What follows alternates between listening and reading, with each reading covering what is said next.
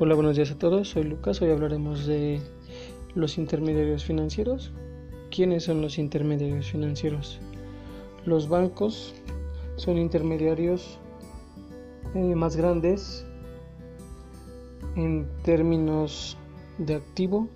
Su función principal es servir como mecanismo para compensar y liquidar pagos, facilitando así el comercio de bienes y servicios y que son intermediarios y proveedores de servicios financieros.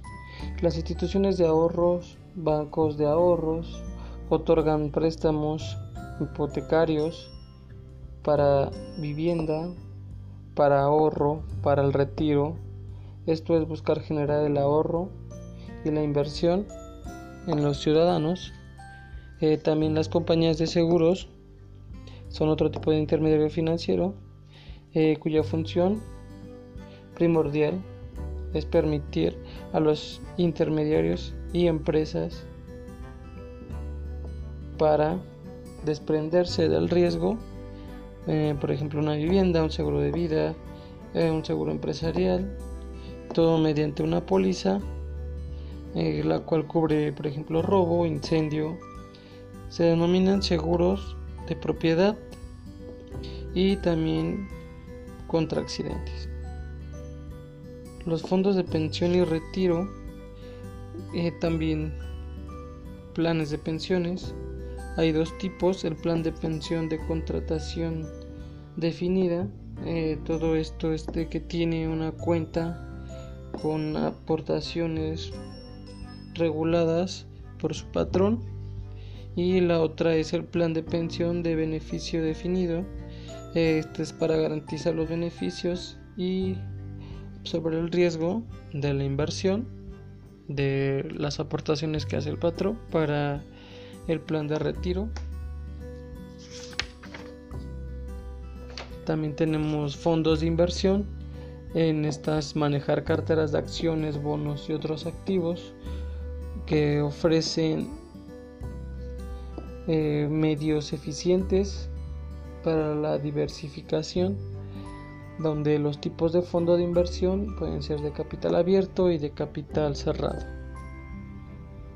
Eh, notar que el valor de mercado de todos los valores que tiene divididos entre el número de acciones en circulación, esto es de que podemos ver que en los fondos de inversión, dependiendo el valor de la acción en el mercado, tendremos cuántas acciones hay en venta, en compra y sobre esto basarnos para tomar unas decisiones sobre si queremos comprar o vender dependiendo en qué situación o en qué circunstancia estemos, si tenemos acciones o queremos comprar.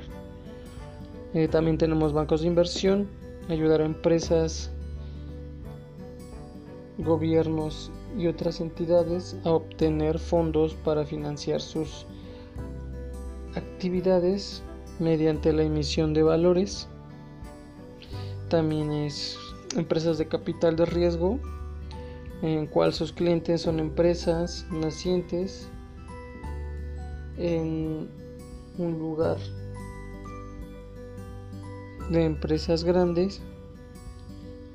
Esta preferencia o percepción ayuda al equipo de administración a posicionar la empresa en el punto en el cual está listo para convertirse en una empresa pública.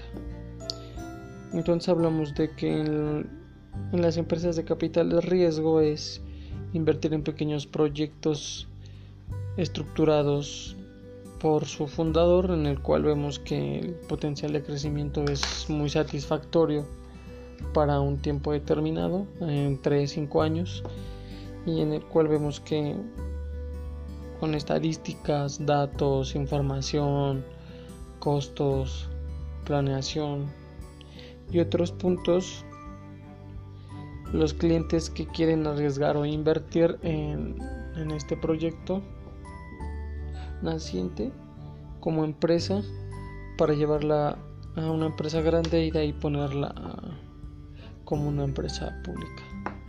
Em, esto es un pequeño match nada más de, de, las, de los intermediarios financieros.